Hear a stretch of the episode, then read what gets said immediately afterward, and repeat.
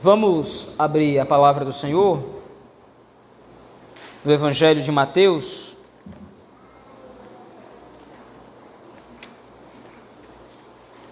Evangelho de Mateus, capítulo de número 16.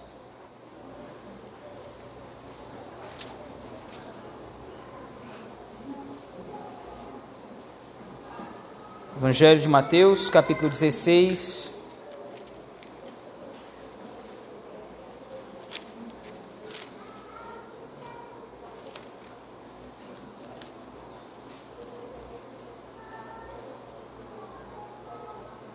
Nós vamos meditar do versículo 13 ao versículo 20.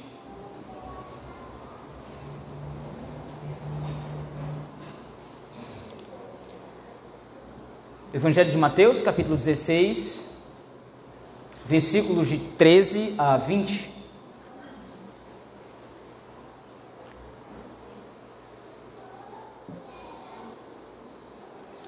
Assim nos diz o Evangelho de Nosso Senhor.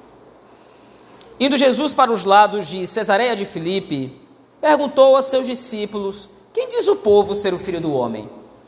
E eles responderam: Uns dizem João Batista outros Elias, e outros Jeremias ou algum dos profetas. Mas vós, continuou ele, quem dizeis que eu sou? Respondendo Simão Pedro, disse: Tu és o Cristo, o Filho do Deus vivo. Então Jesus lhe afirmou: Bem-aventurado és, Simão Barjonas, porque não foi carne e sangue que tu revelaram, mas meu Pai que está nos céus. Também eu te digo que tu és Pedro, e sobre esta pedra edificarei a minha igreja e as portas do inferno não prevalecerão contra ela. Dar-te-ei as chaves do reino dos céus. O que ligares na terra terá sido ligado nos céus, e o que desligares na terra terá sido desligado nos céus. Então advertiu os discípulos de que a ninguém dissessem ser ele o Cristo. Amém. Vamos orar ao Senhor nosso Deus. Pai bendito, temos lido a tua palavra e agora, com grande temor e tremor, pedimos que o Senhor nos ajude a compreendê-la, que o Senhor aplique este texto ao nosso coração. É o que te rogamos em Cristo Jesus. Amém. Meus irmãos, chegamos a um texto da Escritura bastante comentado. Esse texto da palavra do Senhor fala sobre a confissão de Pedro. Foi um texto muito discutido porque tem uma problemática nele. A própria afirmação de Cristo sobre esta pedra vem gerando, desde a escrituração desse texto, muita divergência de opinião entre os estudiosos ah, com relação à sua interpretação. Mas o ponto é que esse texto se enquadra dentro do contexto que nós temos visto até aqui. Desde o capítulo 14, como nós sabemos bem, Mateus está preocupado em demonstrar a identidade do Messias mediante a fé. Ele fez isso através de alguns milagres, algumas exortações que vem construindo até aqui, e Mateus vai arranjando essa narrativa de maneira a reforçar esse princípio claro. Mateus quer exortar a igreja, quer catequizar a igreja, ensinando à igreja que a fé em Cristo, ela é evidenciada pelo reconhecimento de quem Cristo é em primeiro lugar. Agora, no versículo 13, mais uma vez o autor registra a partir de Cristo para uma outra localidade, Cesareia de Filipe. E nesse contexto da partida de Cristo para uma outra localidade, ele faz uma pergunta aos seus discípulos. A preocupação de Cristo aqui é qual é o reconhecimento do povo a seu respeito. Quem diz o povo ser o filho do homem? A opinião que Cristo está preocupado aqui, ou o desejo de Cristo de aferir a opinião pública, não é porque ele está preocupado em construir a sua imagem baseado no que o povo está pensando. Ele quer perceber se o povo de fato havia compreendido quem ele era. O que fica registrado a seguir é que, apesar de o povo reconhecer que Cristo é de fato um grande profeta, ou alguém realmente enviado da parte de Deus, parece que o povo ainda está compreendendo Cristo como uma preparação para algo maior que virá, como acontece aí na resposta a partir do versículo 14. A resposta dos discípulos com relação à opinião pública sobre Cristo é que as pessoas estavam pensando que Cristo de repente poderia ser João Batista, a ressuscitação de João Batista ou algo do gênero. Outros ainda diziam que Cristo poderia ser Elias e outros Jeremias ou algum dos profetas. Apesar desses três personagens terem as suas características muito peculiares, o que esses três personagens representam é o período de preparação para a chegada do Messias. Os profetas no Antigo Testamento funcionavam mais do que como porta-vozes da palavra de Deus. Eles eram mais do que transmissores da vontade do Senhor. Eles eram sinais preparatórios. A partir da mensagem profética, o povo de Israel compreendeu que o reino de Deus estava se aproximando. Quanto mais clara era a mensagem profética sobre a salvação, redenção ou sobre o Messias, mais próximo então estava a chegada desse reino. E a compreensão do povo parece ser exatamente essa. Olha, como disse antes, Cristo realmente parece ser um homem muito influente, parece que ele realmente é enviado da parte de Deus, afinal de contas, ele realiza todos esses sinais, todos esses milagres, mas ele não é ainda aquele Messias final que virá para de fato libertar o povo dos seus pecados. Mas a despeito então da opinião pública a seu respeito, Cristo agora dirige a mesma pergunta aos próprios discípulos, como está aí registrado no versículo 15. Mas vós, continuou ele, quem dizeis que eu sou? E agora então aqui começa a complexidade do texto. Veja, é necessário que nós nos aproximemos mais meticulosamente do texto para poder compreendê-lo. A pergunta que Cristo faz é dirigida aos doze discípulos. Logo, a resposta que é esperada dos discípulos é uma resposta que represente a opinião dos doze. Cristo não está perguntando a um discípulo individualmente. Cristo está perguntando ao colégio apostólico, ao colégio de discípulos que agora o está rodeando. Mas vós, continuou ele, quem dizeis que eu sou? A partir daqui, o Senhor Jesus Cristo ouvirá a resposta de Pedro. A confissão de Pedro é de que tu és o Cristo, o Filho do Deus vivo. Então, apesar de a pergunta ter sido dirigida aos doze, Pedro toma a iniciativa de responder. Um único discípulo toma a iniciativa de responder. E aqui talvez haja, então, a grande confusão ou o grande problema para tentar responder ou tentar interpretar esse texto. Segundo a Igreja Católica Romana, ou segundo os romanistas, a iniciativa de Pedro toma precedência, ou ele recebe então a primazia sobre todos os outros discípulos. Como é Pedro quem está respondendo a Cristo, como é ele quem está tomando a iniciativa de responder à pergunta do Senhor, isso o coloca numa posição de destaque sobre os demais, e então esse destaque vai ser confirmado pela palavra de Cristo no versículo número 17. Porém, existem algumas considerações que nós precisamos entender à, à luz desse texto para fugir desse tipo de interpretação. A primeira delas é que não existe nenhum tipo de indicativo no texto de que Cristo esteja se referindo a Simão Pedro particularmente ou ao colégio apostólico em si, de maneira separada da própria confissão. Veja aí no versículo 17. A tréplica ou a réplica de Cristo para Simão Pedro, mediante a sua resposta, é a seguinte: Então Jesus lhe afirmou: Bem-aventurado és, Simão Barjonas, porque não foi carne e sangue que tu revelaram, mas meu Pai que está nos céus. Versículo 18. Também eu te digo que tu és Pedro, e sobre esta pedra edificarei minha igreja, e as portas do inferno não prevalecerão contra ela.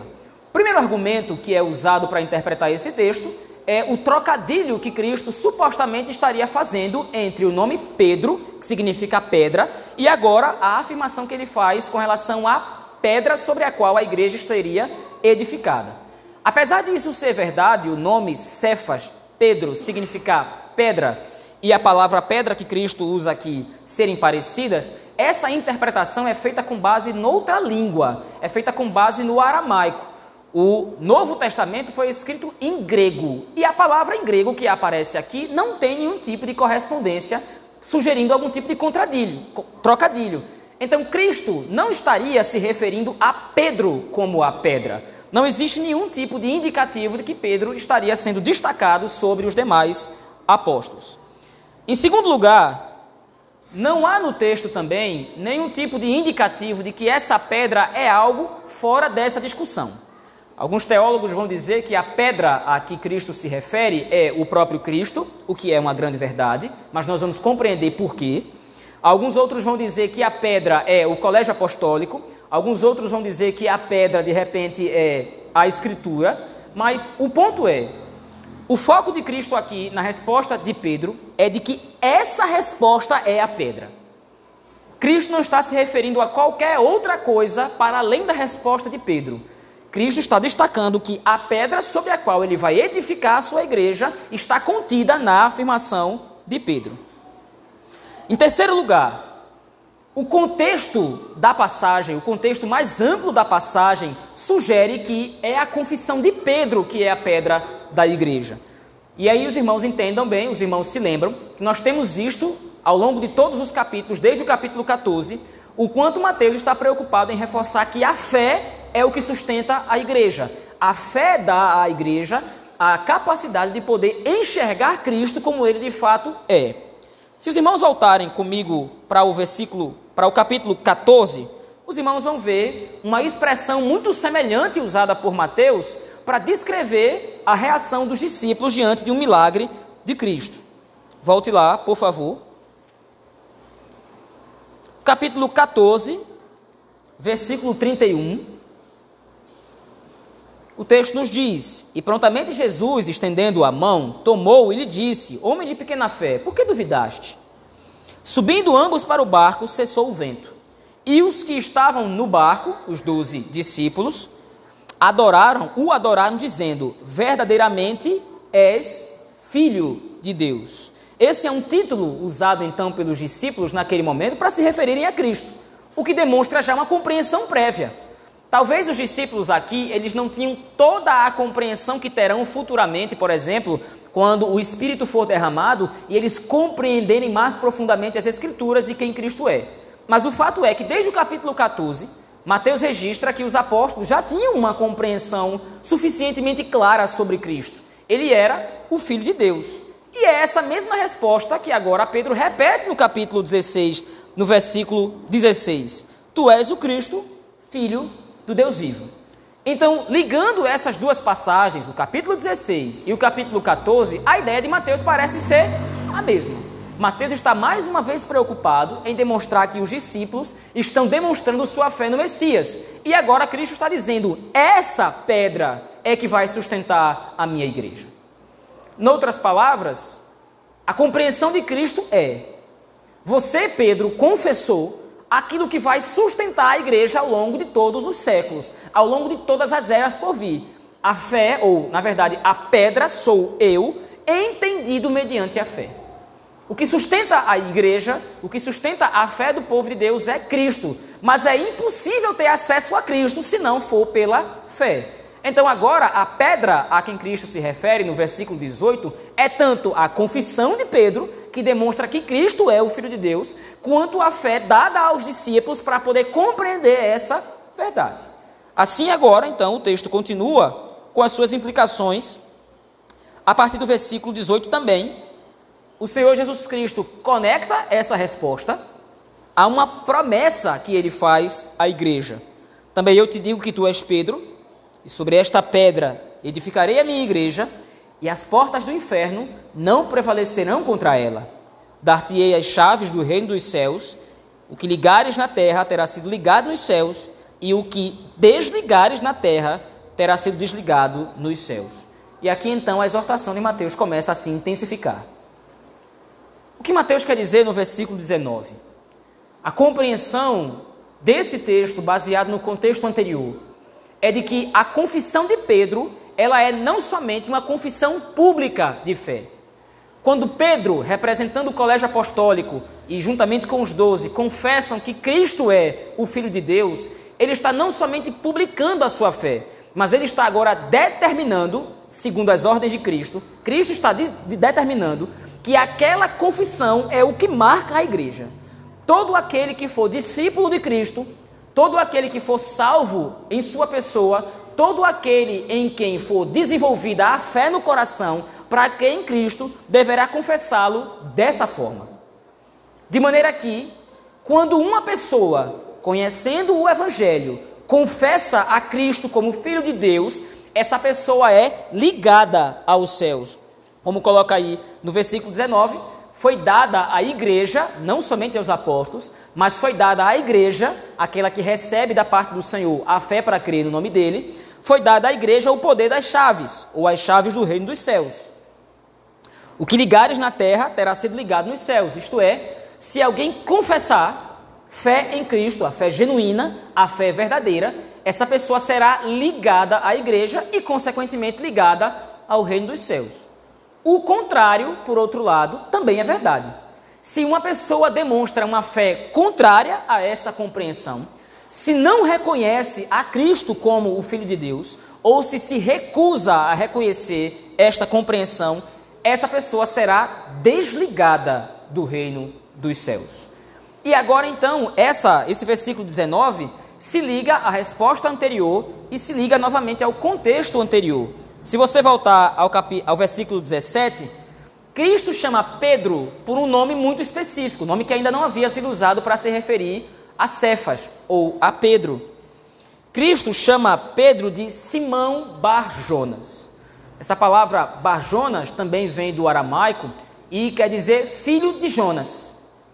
E a ideia de Cristo aqui é ligar Pedro, ou pelo menos fazer um contraste entre Pedro e os fariseus e os saduceus que apareceram anteriormente.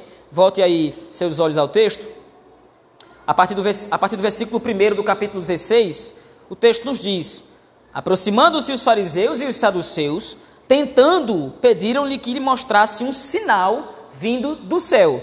E aí então o Senhor Jesus Cristo retruca isso, versículos 2 e 3, e no versículo 4 o Senhor Jesus Cristo explica: Uma geração má e adúltera pede um sinal, e nenhum sinal lhe será dado senão o sinal de Jonas. E deixando-os, retirou-se. Embora Cristo tenha dito que seria concedido um sinal aos saduceus e aos fariseus, estes homens não compreenderiam esse sinal. Isto é, assim como Jonas, nós vimos isso no domingo passado, assim como Jonas esteve três dias e três noites no ventre do peixe, e através dessa obra o Senhor levou a salvação para os ninivitas, assim Cristo estaria três dias e três noites no ventre da terra, mas os discípulos, aliás, mas os saduceus e fariseus não compreenderiam o sinal de Jonas. Pedro, por outro lado, no versículo 17, no versículo 16, compreendeu quem é Cristo. Então agora Cristo chama ele de Simão Barjonas. Você, Simão, filho de Jonas, entendeu o sinal que foi dado a Jonas. Você compreendeu que eu sou o Cristo, alguém muito maior que Jonas, que foi enviado para a salvação do seu povo e dos seus eleitos. Agora a compreensão de Mateus é aplicar isso à vida da igreja. E veja, a exortação ela é muito simples. Qualquer pessoa que confessar a fé em Cristo vai ter replicado a mesma atitude de Pedro e dos demais apóstolos que creram em Cristo como ele realmente é, o Filho de Deus. Aqueles que não compreenderem serão comparados aos escribas e aos, aliás, aos saduceus e aos fariseus, que mesmo tendo visto o sinal de Jonas, não creram. A fé cristã, então, passa a ser exclusivista.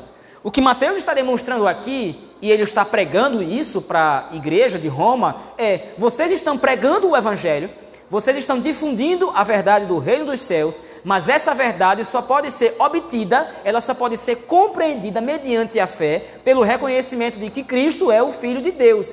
E isto faz separação entre a igreja do Senhor e o restante do mundo. Que tipo de separação? A confissão de fé. Todos nós aqui presentes hoje fazemos a mesma confissão de Pedro e dos demais discípulos. Nós estamos unidos aqui hoje, não por gosto, não por um contexto semelhante. Nós não estamos aqui reunidos simplesmente porque hoje é domingo e é folga para a maioria. Nós não estamos aqui reunidos por conveniência. Nós estamos aqui reunidos porque nós confessamos uma mesma fé. Cristo é o Filho de Deus, Ele nos salvou, Ele nos redimiu, e isso nos une a todos os crentes ao longo da história. Desde Adão até o último eleito que ainda vai nascer, Todos aqueles que foram comprados, lavados e remidos pelo sangue do Cordeiro deverão confessar esta fé. E todo aquele que não a confessar será desligado do reino dos céus. E aí Mateus une isso a uma promessa que Cristo faz, como nós acabamos de ler. as portas do inferno não prevalecerão contra a igreja. E essa é uma promessa muito peculiar que Mateus faz agora para uma igreja que está sofrendo perseguição por causa do evangelho, por causa dessa ligação com o reino dos céus, por causa dessa fé que eles professavam, dessa confissão de Pedro, eles estavam sofrendo calúnias, sofrendo perseguição, sofrendo inclusive perigo de morte. Mas Mateus está registrando no seu evangelho agora a promessa de Cristo. Vocês podem até morrer por causa do evangelho, mas a igreja do Senhor jamais será destruída. As portas do inferno não prevalecerão contra a igreja. No versículo 20, então, o texto se encerra com uma advertência de Cristo. Então, advertiu os discípulos de que a ninguém dissessem ser ele o Cristo. E há uma grande dúvida aqui. Bom, mas por que, que Cristo não quer que ninguém saiba que ele é o Cristo? A ideia é que os discípulos não podem influenciar ninguém a que as pessoas pensem exatamente como eles pensam. A ideia é as pessoas precisam chegar à fé, as pessoas precisam chegar à mesma compreensão de vocês pelos mesmos meios, a pregação e o testemunho do Evangelho. Não é porque alguém me disse que Cristo é o Cristo, que Cristo é o Filho de Deus, que eu vou crer que Ele é o Filho de Deus. Eu vou crer que Cristo é o Filho de Deus, que Ele é o Messias, porque o Espírito vai gerar fé no meu coração para compreender essa verdade. E não simplesmente porque alguém me disse isso, mas o Espírito precisará testificar isso ao meu coração. Baseado nisso, meus irmãos, nós temos algumas aplicações a fazer à luz desse texto tão complexo das Escrituras. Em primeiro lugar, a nossa fé, além de ser o nosso condutor até Cristo, é o vínculo que nos une a todos os crentes. Nós estamos unidos mediante uma mesma confissão de fé. Embora nós hoje sejamos, nós estejamos aqui no Brasil, crentes do outro lado do mundo confessam exatamente a mesma fé que nós. E isso é interessante porque quando nós deixamos de olhar para a fé cristã como algo particular meu, quando eu compreendo que a fé faz parte de algo muito maior, eu sou fortalecido pelo Espírito, eu sou fortalecido pelo Senhor para compreender que o reino é maior do que eu. Quando eu entendo que a fé que eu professo em Cristo Jesus é uma fé católica, isto é, universal, é uma fé que todos os eleitos de Deus espalhados sobre a face da terra professam, eu entendo que eu sirvo a algo muito maior. Infelizmente, hoje as pessoas estão particularizando sua fé. Eu creio em Cristo de uma forma, eu creio em Cristo de outra forma. Eu creio em Cristo da minha maneira, eu creio em Cristo conforme a minha compreensão. Só que quando nós olhamos para o texto, nós entendemos que não é assim que funciona. Todos os discípulos de Cristo Todos os eleitos de Deus devem crer de uma mesma forma, devem crer de uma mesma maneira, crendo que Cristo Jesus é o Senhor. É claro que eu não estou dizendo aqui, não estou me referindo aqui a pontos adjacentes da fé, como por exemplo a crença na continuidade ou não dos dons, na forma do batismo. O batismo tem que ser por aspersão, o batismo tem que ser por imersão. O ponto não é esse. Todos têm que pensar de uma mesma forma em todos os pontos. Seria bom que assim o fosse, mas não é. O ponto é: todo aquele que professa sua fé em Cristo precisa confessar essa fé de acordo com o centro do cristianismo. Qualquer pessoa que não crê que Cristo é o Filho de Deus, ou que Cristo é perfeitamente homem, ou que ele é perfeitamente Deus, qualquer pessoa que não crê na encarnação de Cristo, qualquer pessoa que não crê na sua obra expiatória, não é um cristão. E isso nos leva então ao segundo ponto. A fé cristã, a fé da igreja, ela tanto faz ligar ao reino dos céus, quanto ela também pode desligar do reino dos céus. Um certo pregador, Paul Washer, um pregador contemporâneo, ele tem uma frase interessante. Ele diz que todas as pessoas que ouvem o evangelho vão reagir. Todas as pessoas que ouvem a pregação do evangelho da graça de Deus vão reagir ao evangelho de duas formas ou se converterão, serão convertidas pelo poder do Espírito, ou vão ranger os dentes e odiar o Evangelho ainda mais. Isso aponta para a grandeza da fé que o Senhor Jesus Cristo nos entregou.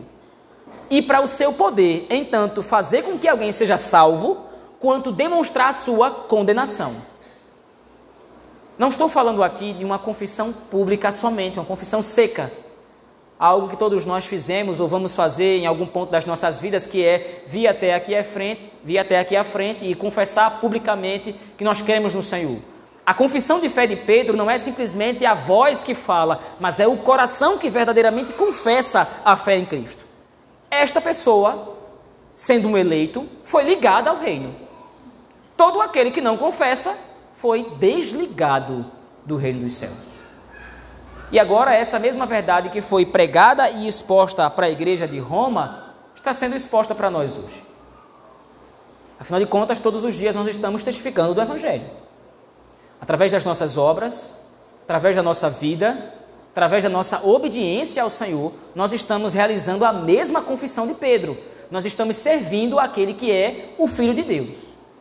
E o mais natural a acontecer é que ou as pessoas ao nosso redor sejam atingidas pelo Evangelho e seus corações sejam modificados, seus corações sejam regenerados para receber esse Evangelho e então sejam ligadas ao reino dos céus, ou essas pessoas não confessarão a Cristo como Senhor e demonstrarão o seu completo desligamento do reino dos céus. O ponto é, não existe um meio termo. Não há como crer em Cristo pela metade, ou se crê integralmente professando a mesma fé da Escritura, aquilo que a Escritura registra, aquilo que a Escritura fala sobre Cristo, ou não se é cristão. Aqui eu quero concluir, meus irmãos,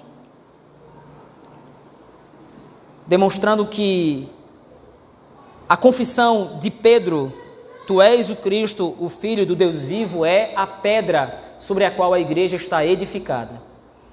Aquilo que Pedro e os demais discípulos falaram acerca do Senhor Jesus Cristo é o que sustenta a igreja e sempre vai sustentar ao longo dos séculos.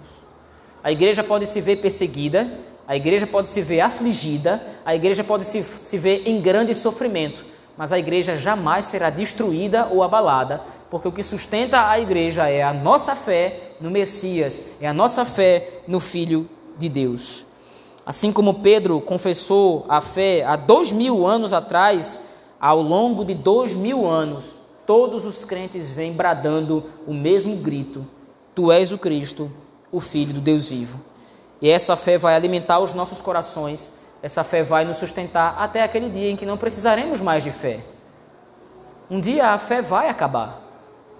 Um dia a fé vai cumprir o seu propósito, nós não vamos precisar mais dela, porque não restará mais dúvida nenhuma de que nós estaremos diante do Jesus Cristo, Filho do Deus vivo. Vamos orar ao Senhor nosso Deus, meus irmãos.